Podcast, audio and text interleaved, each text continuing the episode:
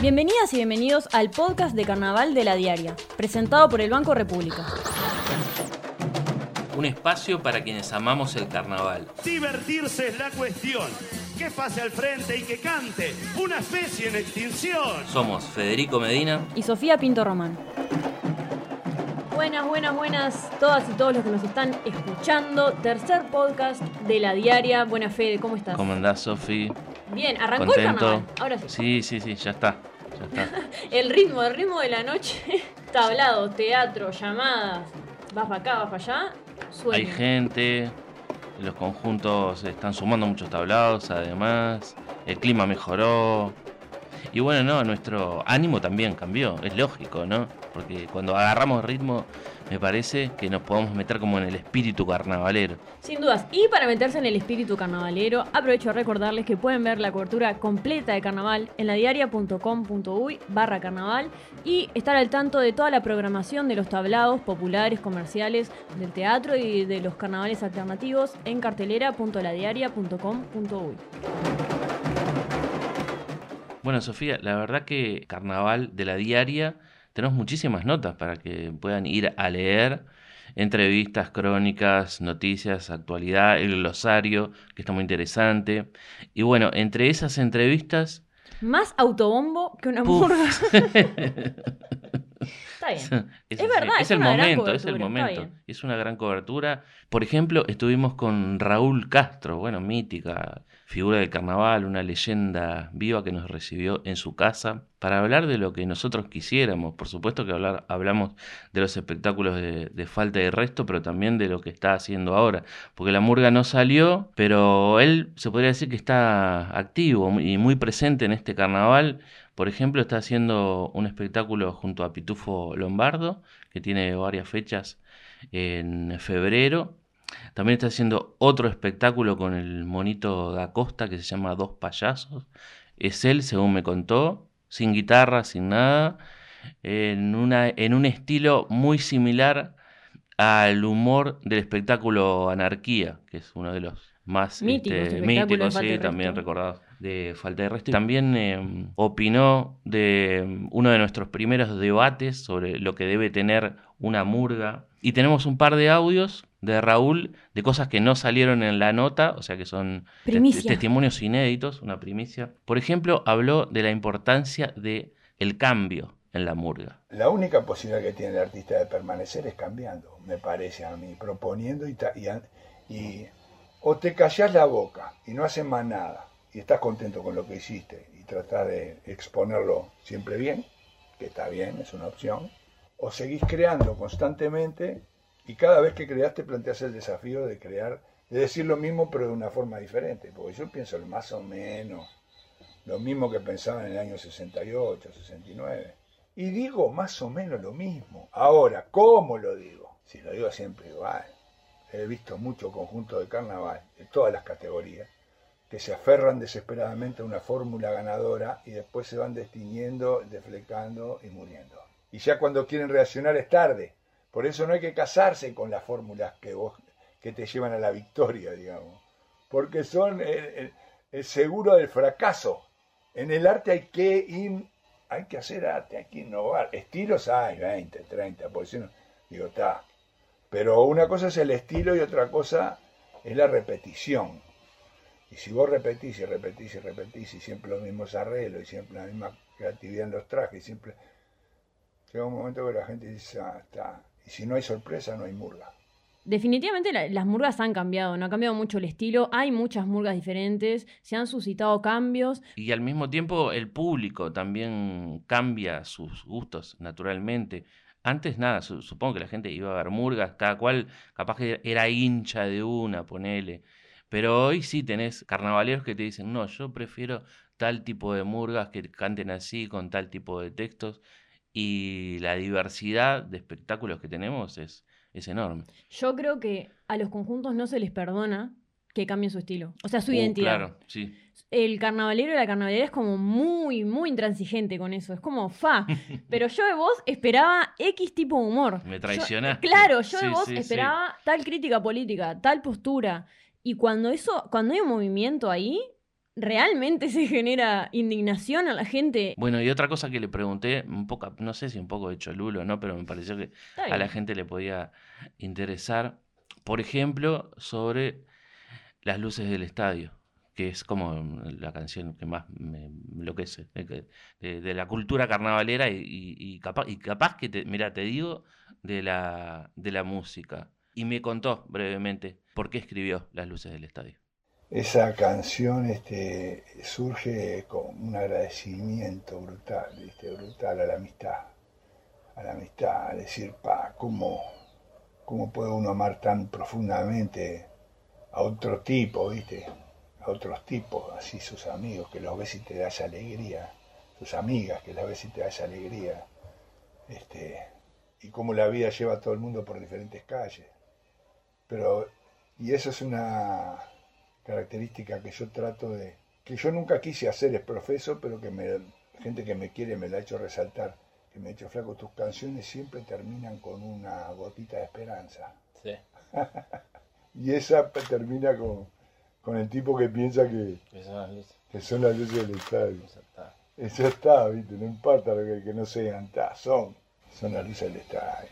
Nos vamos a meter con un tema que es necesario abordar, porque este carnaval, que como ya hemos mencionado y seguiremos investigando, es el primer carnaval después del fenómeno de varones carnaval y todo lo que eso trajo a la luz y movilizó. Entonces, volvió la fiesta y también volvieron estos debates, volvieron estas, las preguntas, las incógnitas, las diferentes vivencias del carnaval, que a veces para algunas es una fiesta y para otras personas muchas veces hay momentos en los que no. Pero queríamos contar esto porque es importante. El 6 de febrero de 2022, la Murga Curtidores de Hongos publicó un comunicado en el que informó a la gente que habían desvinculado a uno de sus integrantes, uno de los componentes de la Murga, luego de saber o de que les llegara la información de que esta persona tenía una denuncia por violencia basada en género. Y la murga lo primero que hizo, por lo que cuentan en el comunicado, fue asesorarse con profesionales sobre este tema y luego de, del pienso colectivo y de conversarlo, según sus palabras, no lo que estoy relatando es lo que dice en el comunicado, decidieron que esta persona quede desvinculada definitivamente del proyecto artístico y además también cuentan que, va a empezar un proceso individual y que también va a haber como un proceso colectivo sobre este tema. Y es un paso muy importante para mí como mujer, como carnavalera, como murguista joven, si se quiere, pero de, estar en ese ambiente. Es, un paso importante. Se han dado debates también en, grupos de mujeres de, bueno, ¿qué, qué pasa con, con, la publicación del comunicado? ¿Cuál es la intención detrás de decirlo? Pero para mí ahí como comunicadora, eh, yo creo que es muy importante que se diga, más allá de la intención que pueda tener el conjunto, que es un debate aparte, genera otro clima social que se diga.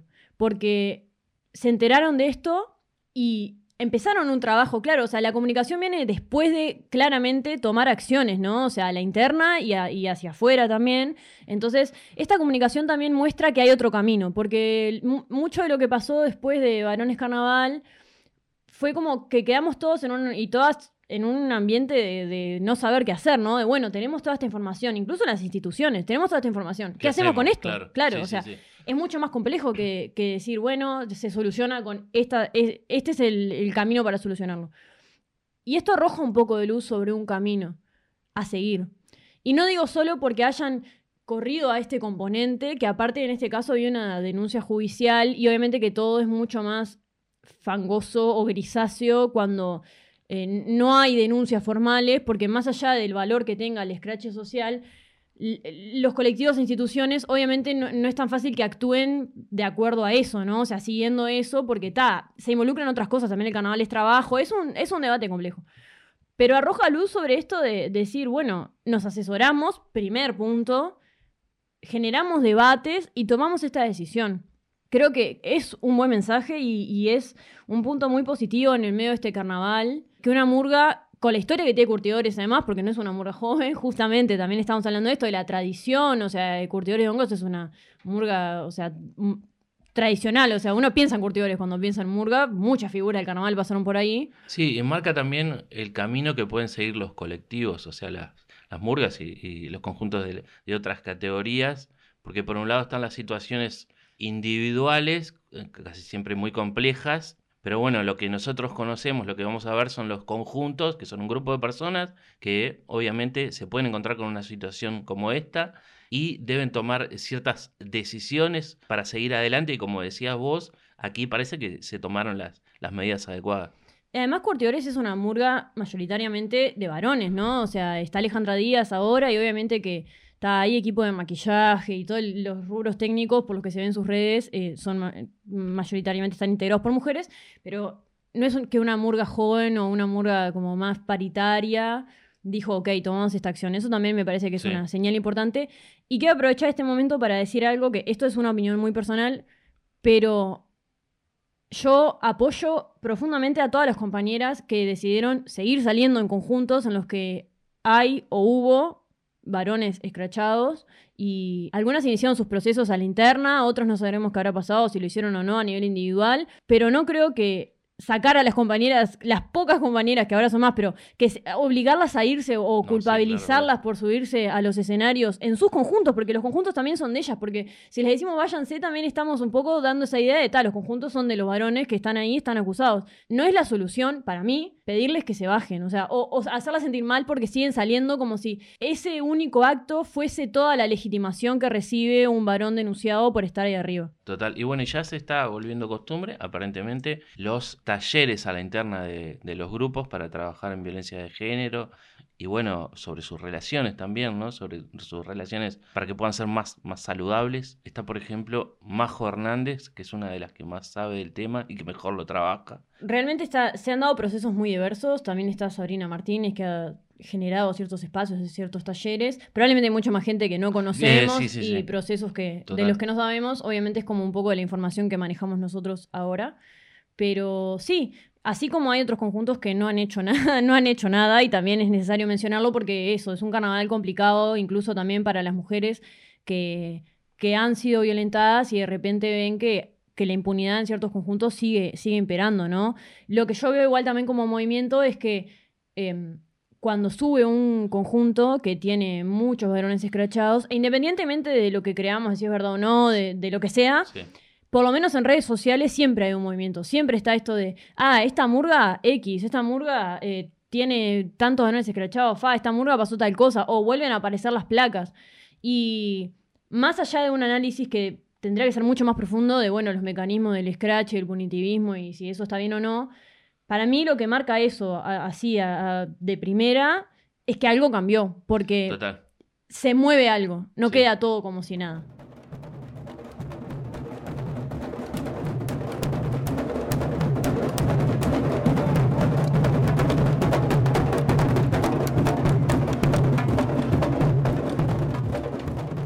Noche de llamadas. Por fin por fin, ¿no? Después de, bueno, después de dos años como todo el carnaval y después de una suspensión la semana pasada. Total. Y de que se discutió y que capaz que no iba a ser en Isla de Flores, sino en las canteras del Parque Rodó, pero finalmente hubo desfile de llamadas en Isla de Flores. Mucho debate por medio, ¿no? Mucha, mucha conversación entre los organismos participantes ahí, los vecinos, las vecinas, la verdad que cuando estás ahí se nota que eso es algo del barrio. O sea, el barrio se apropia completamente se apronta todo el año para eso y además hay, mucha gente que, está que ve el candombe o vive el candombe, me parece mejor decirlo, en las llamadas. Pero hay mucha gente de ahí que, que lo respira, como nos decía ayer una vecina del candombe, lo respiramos todo el año y lo tenemos mucho más a flor de piel estas semanas anteriores, porque van hasta donde las comparsas aprontan, ayudan, generan esta cosa comunitaria y colaborativa, se sienten parte, van a bailar. Mm, se, difumina mucho el borde entre esto de del profesionalismo en el sentido del concurso, ¿no? De la profesionalización para competir y esa cosa de barrio que tienen las comparsas que, que la siguen manteniendo. Sí, además son las puertas de, sus casas y en el caso de muchos vecinos hace 20, 30 años que viven ahí y se conocen entre ellos.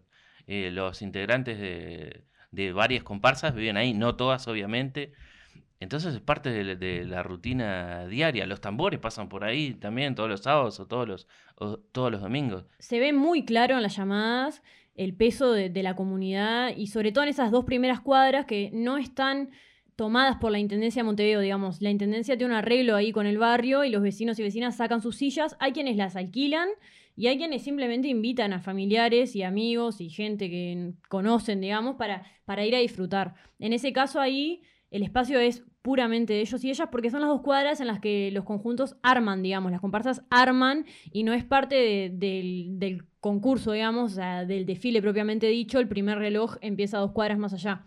Pero las comparsas bailan y tocan y lo dejan todo en esas cuadras y los vecinos y vecinas nos decían que claro, que saben que ahí está la gente que los banca todo el año, ¿no?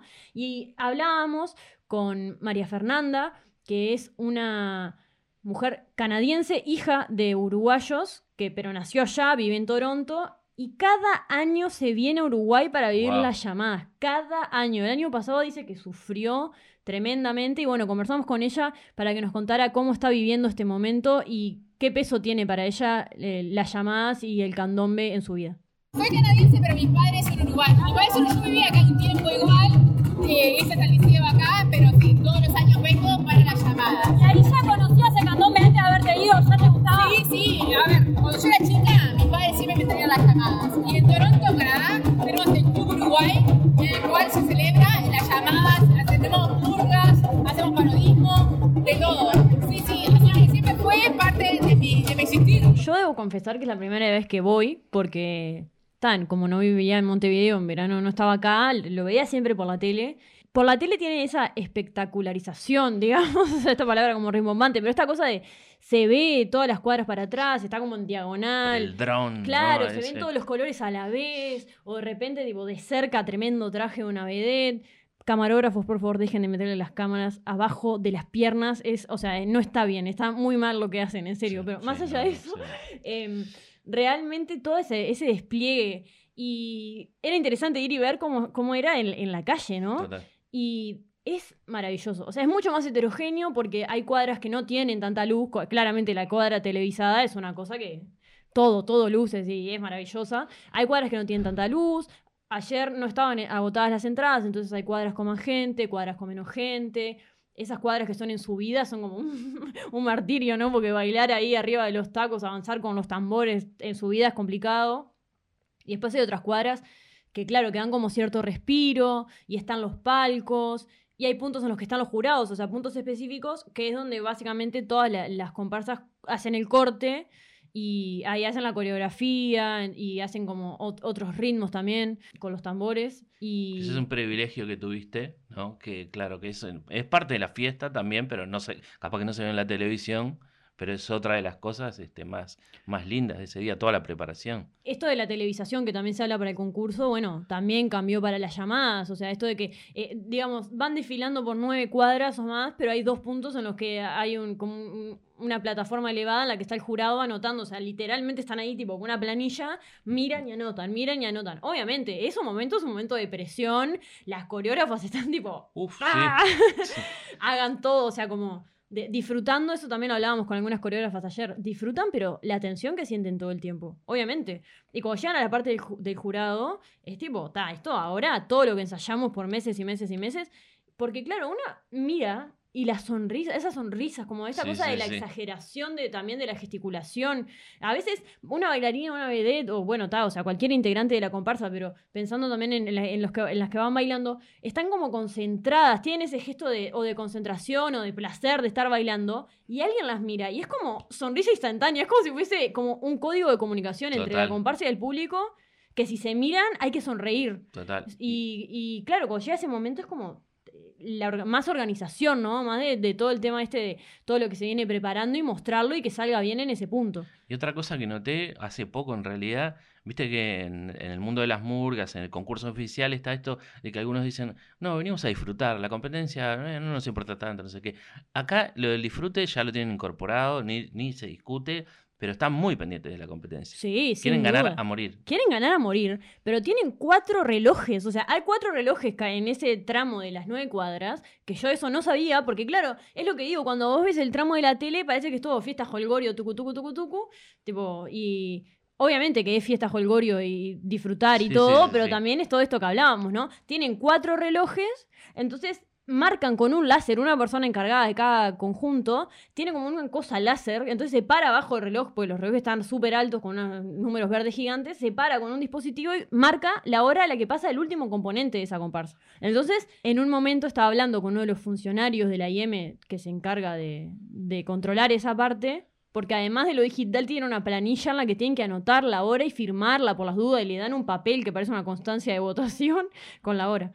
Y aparece una persona de la comparsa que estaba pasando y dice, vos, ¿cuánto tiempo nos queda? No sé qué. Y él le dice, están marcados 22.30. No van a llegar porque les quedan 5 minutos y tienen toda la comparsa ahí atrás. Y el tipo salió, apúrense, apúrense, hay que pasar, hay que pasar, hay que pasar. Y claro, en ese momento, o sea, vos vas haciendo ahí el gramillero y la mamá vieja vienen caminando y es como, avancen, avancen, avancen. Entonces, claro, como que el ritmo es todo, también te lo va marcando un poco el concurso pero realmente fue un ambiente de fiesta, la gente baila, me hizo acordar mucho eh, en el ambiente al desfile de escuela de samba que yo conté, también que como ese nivel de luminosidad, de brillo, de exuberancia, de, disfrute, yo siento que pasa eso, es muy disfrutable, la gente baila como le sale, se mueve, se tira sobre las vallas a saludar, las componentes de los conjuntos se acercan a las vallas, para, bailar con la gente, tiran besos, saludan. Hay como mucha reciprocidad entre las comparsas y el público y además está ese ambiente de fiesta, de bueno, no importa nada, ¿viste? Como si fuese como. se pausa el mundo este rato y lo importante es disfrutar. Y por más que sean 25 comparsas y que realmente lleva muchas horas, porque ayer terminó como a las 3 de la mañana cada comparsa tiene su estilo y trae como una historia diferente y colores diferentes y una propuesta distinta, entonces es como que se renueva todo el tiempo. Y en el medio, capaz que la gente un poco se achancha y da sueño y los niños se tiran a mitad de la calle a, jugar y, y, a bailar y a tirar espuma. Pero después vuelve la otra y es como que se, renueva la, emoción del público. La verdad que fue súper disfrutable y hoy eh, hay otra eh, noche, digamos, de llamadas que ya tiene entradas agotadas, pero aprovechamos a decir que obviamente pueden ver toda la cobertura que hagamos en la diaria.com.uy barra carnaval. Aprovecha los beneficios imperdibles del Brow. 20% de descuento en el teatro de verano con Mastercard Brow Recompensa y 50% de descuento con todas las tarjetas en los mejores tablados. Conoce las condiciones y tablados adheridos en beneficios.brow.com.uy. Viví un carnaval soñado con los beneficios Brow. Brow, nuestro banco país. Bueno, y llegó el momento del debate tan tradicional en este podcast. Y hoy te voy a preguntar, Sofía, ¿existen prejuicios a la hora de mirar otras categorías además de la de Murga? Sí, o sea, para mí sí. Acá, cuando estábamos hablando de preparando el podcast y salió esta pregunta, yo lo primero que dije fue, bueno, acá hay que hacer un mea culpa tremendo. Hay una conexión ahí, a veces medio directa, entre carnaval y murga. Muchas veces lo usamos como sinónimos. Y eso invisibiliza las otras categorías. Definitivamente hay como una primacía de la murga. No digo que esté mal, porque también es cierto que tiene una larga tradición, que el tema este de la crítica social, que lo que hagan sea cantar, esta idea de la, voz, del, pueblo, claro. claro, Bueno, como son más murgas también, hay más público que en otras categorías, pero también empieza este tema del círculo vicioso hasta qué punto como esta denostación de esas otras categorías aleja a cierto público o hace que de pique ya no, pensemos en, ah, esto puede estar bueno o no lo miremos tanto, como esta idea de, ay, eh, hay tal categoría en el medio de unas murgas, ¿no? O sea, como esta cosa que pila a veces escucha, que yo debo decir que también la viví en algún momento, pero cuando me abría a ver otras categorías y ver lo que hacían, y además que se ha dado como cierta hibridación entre las categorías y hacen de todo, y todas tienen crítica social, definitivamente crítica política, o sea, tienen como un componente muy fuerte de eso, me di cuenta de que son espectaculares. Yo ahora soy fan de todas las categorías. Sí, sí, a mí me pasa algo parecido porque, bueno, con este trabajo también uno se acerca de otra manera al carnaval. Pero creo que partimos de, de dos elementos base muy importantes. Uno, que el carnaval en sí mismo todavía es visto por, mm, digamos, muchos integrantes de la sociedad como algo de bajo nivel, de raja, se le dice, por ejemplo. Y por otra parte, carnaval estos días siempre despierta en la gente que está involucrada con el carnaval y la gente que no tiene nada que ver con el carnaval las ganas de, opinar, de decir lo que le parece. Y ahí enseguida aparecen los prejuicios. Y bueno, si bajamos un poquito más, es cierto que bueno, la murga por ahí se salva, tal vez por su historia, por ser creo que la primera, no sé, ahí capaz que le estoy errando, no sé. Y las otras categorías eh, son vistas como expresiones como capaz que no tan carnavaleras. Pero como decías vos, Eh, ahora un parodista tal vez se parece un poco a un humorista y un espectáculo de, de candombe, capaz que en algún momento mete un momentito de, murga, eso también es, parte del carnaval. Y, y, si tomamos como referencia este 2022, nosotros ya vimos espectáculos, pero increíbles, de revistas, de parodistas, nos falta un poco más de humorismo tal vez y por supuesto también en Murgas, pero digamos, si uno se pierde ir a ver conjuntos de las otras categorías, se pierde buena parte del carnaval. Creo también que esta primacía de la murga es algo un poco de, este tiempo. O sea, la generación de mi padre, que tiene 50 y algo, era como, queremos ser parodistas. El sueño era el parodismo. Había figuras súper destacadas del parodismo. Bueno, el mismo Rubino, que ya hablamos acá, que anunció que, que se iba, cuando arrancaron era como una cosa increíble que cambiaba todo y también para mí mueven muchas cosas en cuanto a, los códigos de la masculinidad, ¿no? O sea, era tipo brillo, no sé qué, y salgo y bailo y canto y me expreso y eso ahora no tiene capaz tanto eh, valor en el sentido de que no, rompe tanto porque está mucho más eh, aceptado, pero... Imaginen eso hace 40 años. bueno, en, en, los 80 la rivalidad de Gavis y Clappers era fundamental en el carnaval. Y también es cierto, de algo más acá en el tiempo, que es el fenómeno de Murga Joven, ¿no? Que cambió el carnaval por completo.